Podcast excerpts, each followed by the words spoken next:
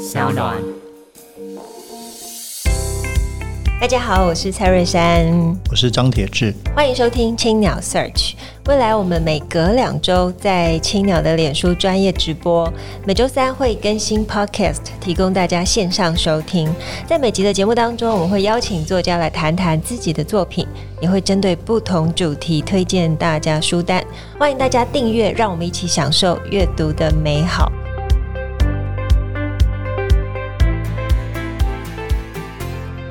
那我们今天邀请到的是，我是最纤巧的容器，承载今天的云诗集作家宇文正。Hello，大家好。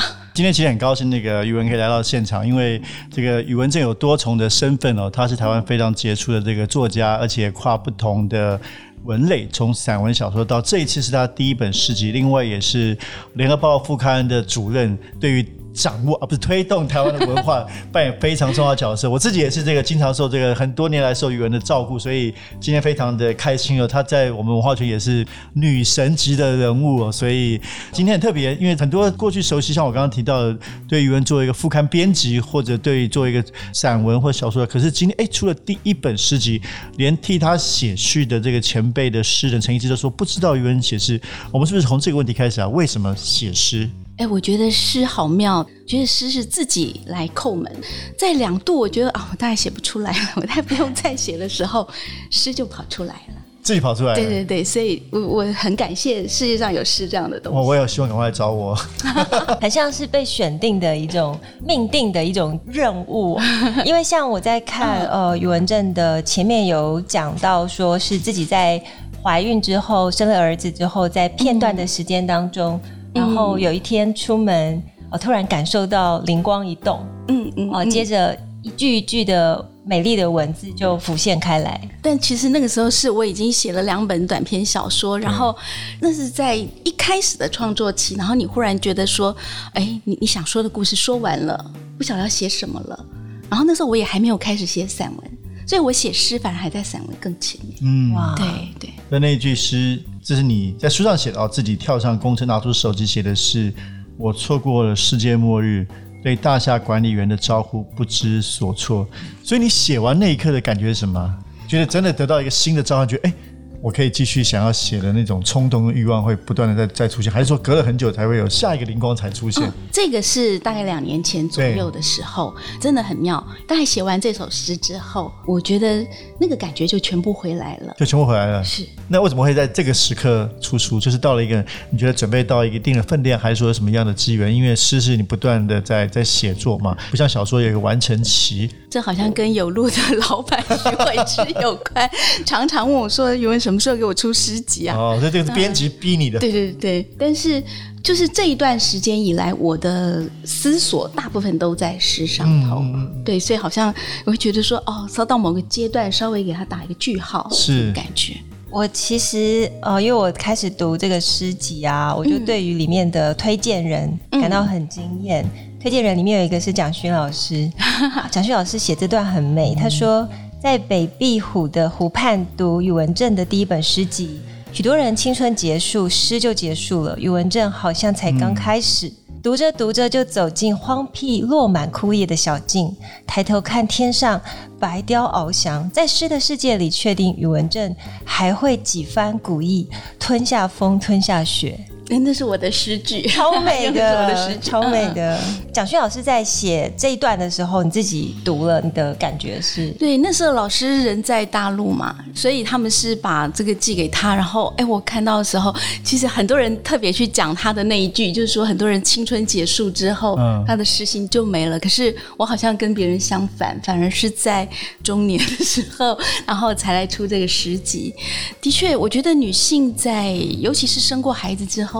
那种神经啊，会变得比较大条一点。就是少女应该大家想象中是最最纤细的、最敏感的。然后你好像为母则强之后，你的神经变得比较大条，你变得比较粗壮一点，就会怀疑那个诗心好像没有了。可是我的历程反而不是这样，是反而在我我觉得人最脆弱或觉得最枯竭的时候，诗是一个非常非常滋润我生命的东西。然后好像你觉得你变得。顿拙的那个思维或感觉，它因为诗的关系，让你重新又复活起来了。我们来谈谈当妈妈好了。其实很多当妈妈，他们呃网络上都会发很多厌世文呢，是就是讲自己带小孩其实多么的狼狈，然后多么的失去自己创作的灵魂。是，可是，在宇文在身上看不到这点，反而是回到少女时代的一种呃纯真。因为小孩出生之后，给你什么样的启发吗？呃，因为我小孩，我从怀他，然后到大概他两岁半可以去上托儿所，这个中间我我就是在家里写作，然后带孩子陪伴他，然后这个过程，其实我我是真的深切觉得自己是跟孩子一起。重新来看这个世界，嗯、因为真的带孩子，你才会发现说，连他去伸手去拿一个那个旺仔小馒头，连这样的一个动作，他都需要经过学习。然后你会学重新的跟着他的那个视野，你要蹲下来，从他的视野去看这个世界，然后才会发现说，那么多的事情需要学习，而原来我们看到的世界，其实每一个人是不一样的。对，所以我我在带孩子的过程中间，虽然当然也会有烦恼的时候，小孩子不吃奶啊什么，然后你就坐在床上哭，他为什么不吃奶？这种这种时间一定会有。可是我觉得我跟着他来回到我们已经遗忘的那个成长过程。我觉得这个是他给我更多的东西。嗯，说的真好。对，我想珊珊应该感触很多。现在小孩两岁，嗯、我觉得刚才刚刚瑜文说到说跟小孩一起重新来学习世界。嗯，对，珊珊应该感触很多吧？对，我那天才跟铁哥在分享，嗯、就是才前前几天而已，因为刚好礼拜一要送女儿上学。那我就带着他的那个上学要带他的尿布啊、奶瓶，嗯，另外一方面还要帮他带棉被，嗯嗯，因为妈妈的包包都超大，带两个东西，然后再带第三个就是我自己的电脑，还有带一堆书，因为我要来书店，所以已经是三包东西了。然后这个时候我又包了第四包，因为我当时来书店，我想说我要带咖啡机。带一台咖啡机来，对对对，给同事喝咖啡，就那个雀巢咖啡机一整台，我就背了第四包，然后又背第五包，因为咖啡机里面要有咖啡豆，对，就那个那个胶囊，嗯嗯嗯，对，所以我背了五包之后，就身上你就可以想象那个是非常非常像那个士兵，然后对，就这时候我就说跟我女儿依依说好，我们要去上课了，然后你可以自己走路吗？因为你没办法抱她，对，我没办法抱她，结果依依就坐在地上哭，然后我就站在，你看我。身上这么多东西，我就想你没办法体谅我吗？两岁的小孩，然后他就大哭，然后我看他哭，又不忍心，嗯嗯哦，然后我最后就抱着他，真的，你没有舍下那个咖啡机吗？如果是我，一定会。所以我就抱了五大包东西，再抱着我的女儿。哦、我在后来想了一下，我带在身上有将近一个人的重量，我猜。所以我说吧。做妈妈会变粗壮，会变粗壮。你要经过这个过程，然后你最纤细的东西会被暂时会被磨掉。如果说比较成熟的想法，就会这个时候可能就会发一个厌世文，就是，是天哪，这到底什么世界？嗯、我的少女在哪里？这样，嗯嗯那但是我看这个诗集的时候，我觉得很美。如果现在我是宇文正，我可能会写一篇。啊、哦！我纤细的心碰到我纤细的女儿，她脆弱的灵魂现在在我眼前，所以我要怀抱着她。嗯，哦，所以这本书其实也给呃读者很大的鼓舞，就是鼓励我们。人这么老了还可以写诗的意思吗？我们时时要拥抱少女心。这个我我觉得很有意思，就是说，因为宇文正这个不同的身份，譬如说在联副过去，大家都知道这个这些著名的几位副刊主编都是诗人，对，从雅璇到陈一之老师，然后现在对对对对，哎，这为什么？你你怎么诠释一个事情啊？诗人特别适合编副刊吗？不是，我现在终于懂了。等我做了主编之后，终于懂了。因为我在当编辑的时候啊，我觉得我还可以，好像那个脑袋是可以自动切换的，就是我下了班之后，嗯，我的思考会转回到我的创作里头，所以那时候我还可以写小说。哦，可是我觉得做了主编之后，我下班之后，我那个切换已经不灵光了，了。我换不过来，换不过来，所以那个很长的、比较需要架构的东西，我就觉得变得比较困难。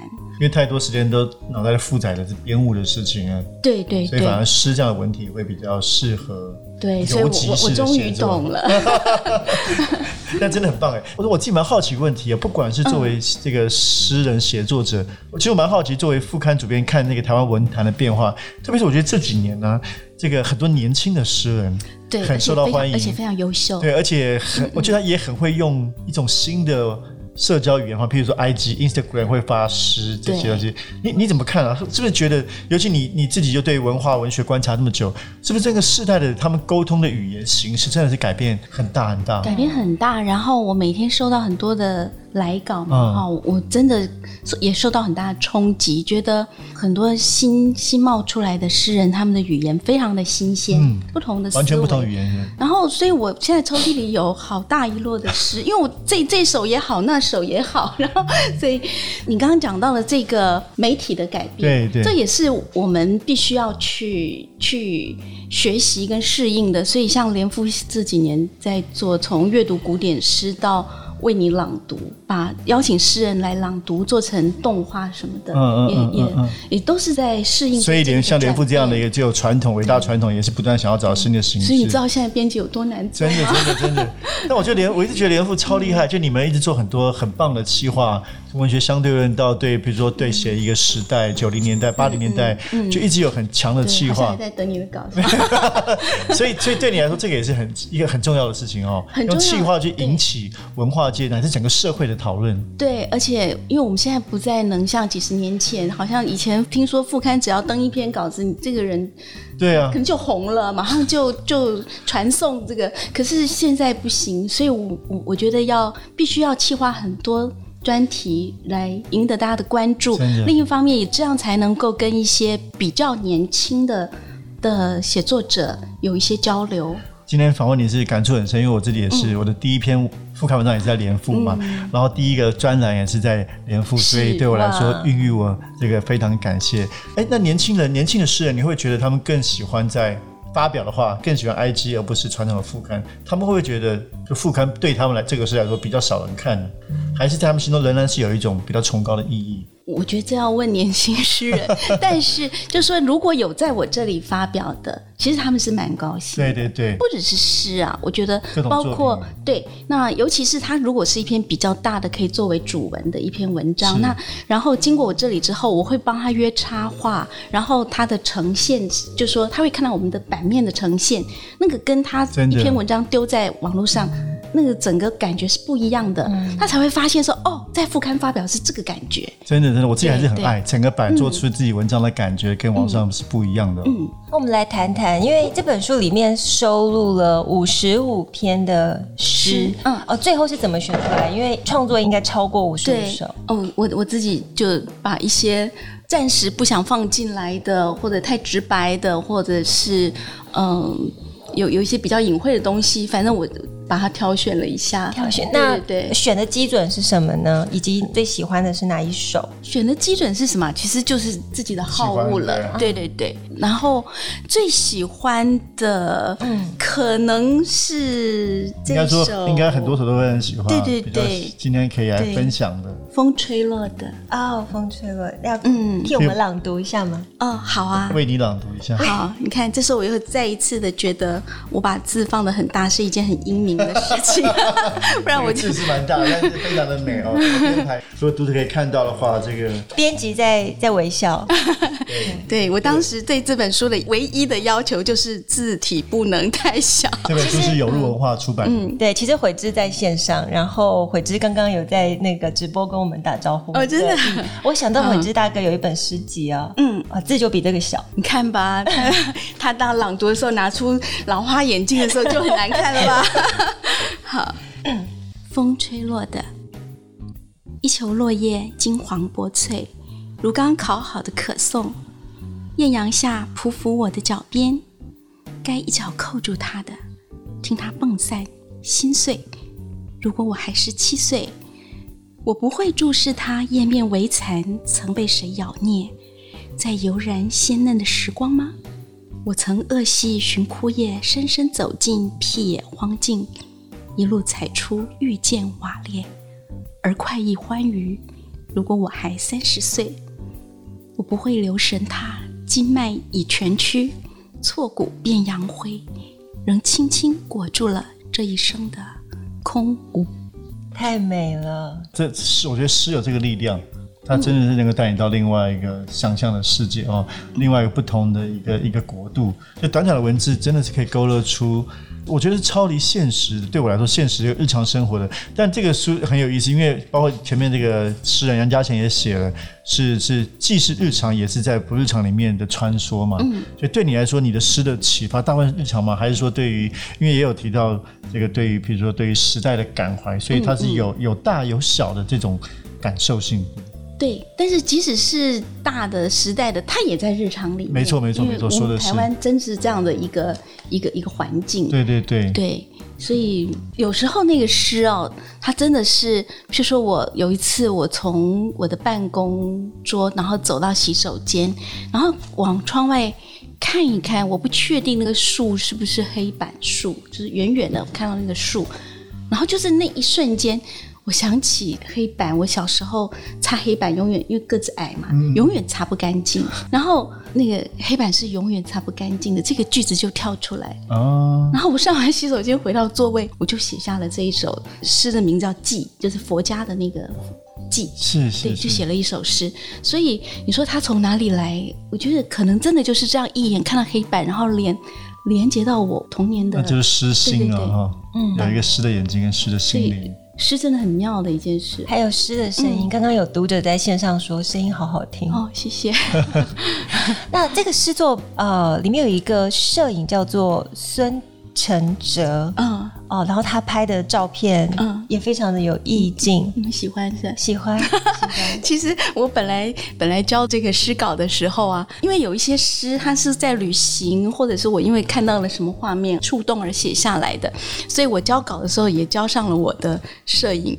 然后呢，他们编辑好像都不好意思说，后来就派老板那个徐伟志来跟我说，吞吞吐吐哈，意思是说，因为他们好像还是比较想用陈哲的摄影，就是这我就。非常愉快的被羞辱了，因为 因为孙承哲愉快的被羞辱，因为陈哲就是我刚讲的那个我陪他一起长大的那个小孩。哦，嗯嗯，呃，OK。为什么当时诗集会想要放摄影？就是我我就是我刚刚说的，因为有一些诗，它其实是从一些画面来，所以我当时是觉得说，也许要把它具象化，你是用在摄影再把它。但其实后来他们的建议，我觉得很好，其实不需要，因为这样反而限制了想象。嗯嗯。好，那但是他们觉得有一些摄影来搭配。那个感觉也很好，对对，但是书的感觉，但他们不要我的摄影，他们要他们要儿子的。承哲很厉害耶，他有参展，然后同时也有获奖，就是从高中上了进了摄影社之后，就一股脑的爱上摄影，哦，所以一直在做摄影。对，对，连我们家的第一只猫也是因为他去野外拍照，然后。带回来的，所以这本书格外有意义。我还想请教于文，就是刚才谈到这个诗啊，就是你的诗，嗯、你自己的诗的启蒙，嗯，比如说这个是在什么样的少女时候，是比如说哪一位前辈诗人对你影响蛮大的？其实啊，我我我对于这种问题我，我我我思索过很多次，嗯、而且每一次我自己的答案都不太一样，都不太一样。我直觉我会想到像夏雨那种欢快的自由，那种我我觉得他。他给我印象很大，那我也会想到周公，像譬如像一挥手，已经痛到白发这种，我现在想到还会觉得抽痛的那样的句子，嗯、譬如像伤情，像他的长颈鹿，他的电锁那种插进，正对着心脏插进那个那个感觉。可是思前想后，我还是决定我我最喜欢的还是雅璇。雅璇，对对对对对。我想是大部分几乎所有文艺青年的这个重要、非常重要的启蒙者哦，对对诗、对文学的启蒙。嗯，而且我我非常在意诗的那种音乐性、节奏感。那那雅雅璇的诗，我觉得是当之无愧的。对，嗯。好，谈到雅璇的诗，那刚好我们这个段落是最近在读的一本书。嗯，文正最近在读他的诗集吗？还是？嗯，其实也不是，我反而是。因为杨牧先生过世嘛，那每一个人有有就是在阅读杨牧有各自不同的感情哦。譬如像我年轻的时候读他的一首诗的完成之类，我就非常的喜欢。可是呢，对于我的你刚刚说到诗的启蒙，我我对新诗的学习，其实是杨牧跟郑树森编的这个《现代中国诗选》，这个是在应该是民国七十年代出版的，然后至少我是在那个时候读到的。我我觉得他不但选诗选得非常的精，非常的好，而且从这里头就把整个中国现代诗的的的流变传承，嗯、我觉得是非常具体而为的呈现出来。那我现在再重新翻它，因为杨牧先生过世之后，我在书架上看我我书架上的杨牧的书，然后我又情不自禁再拿起，因为这是我最初。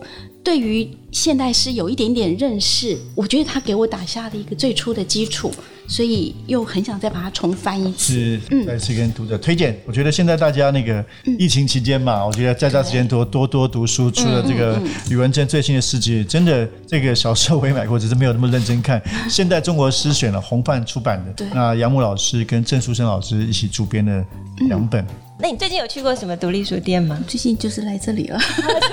这里是，你要介绍这里是哪里？这里是青鸟居所，是青鸟书店在大道城开的书店，那么也是青鸟的第呃五间书店。而且我刚刚那个走过来的时候，看到那个天井啊，哦、觉得好棒、啊，好美，很适合，很适合这边创作诗集。对，而且你知道读小说的人都会读到，经常会读到天井这样的字眼。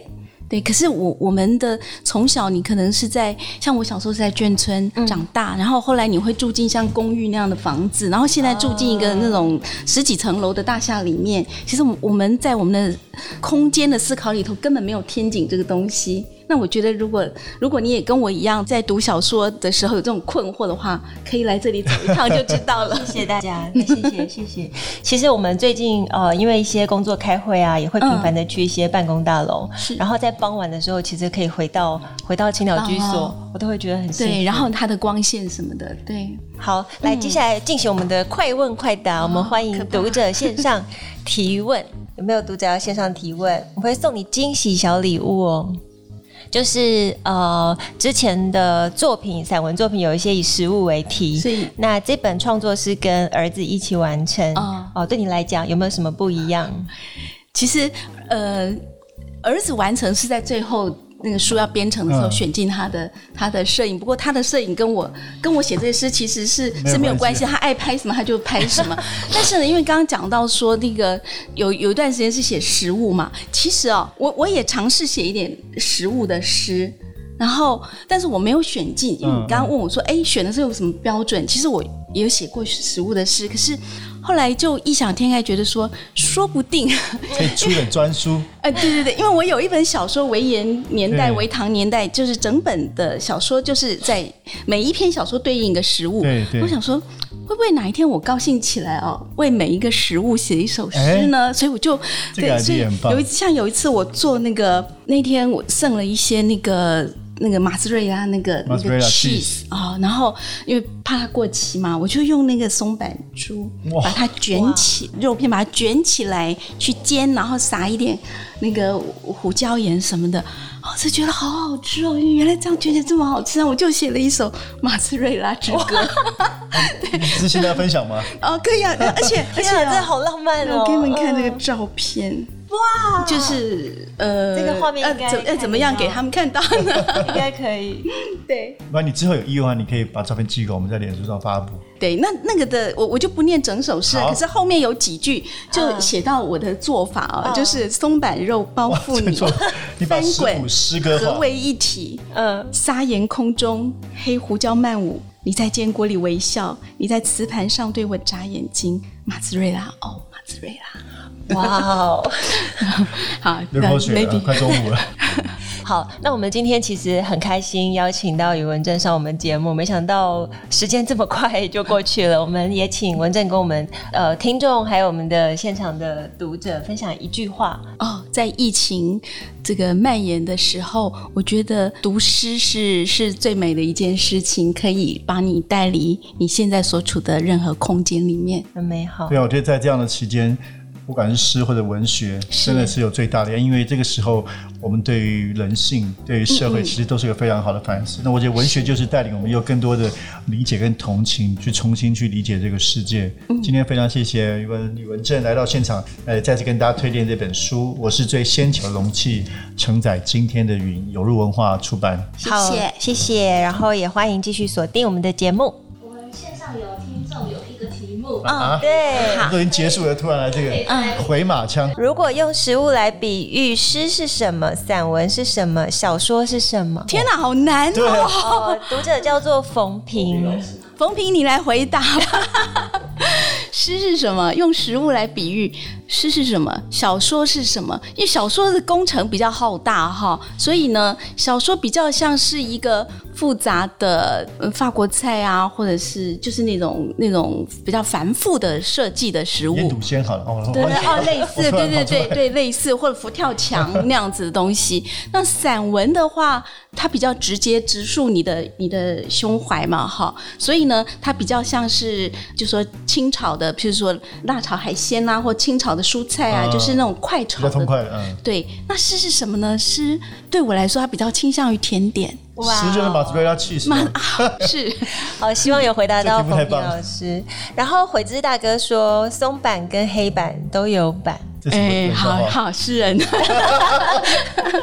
好，那我们也希望大家锁定我们周三的 SoundOn Podcast，谢谢，谢谢。谢谢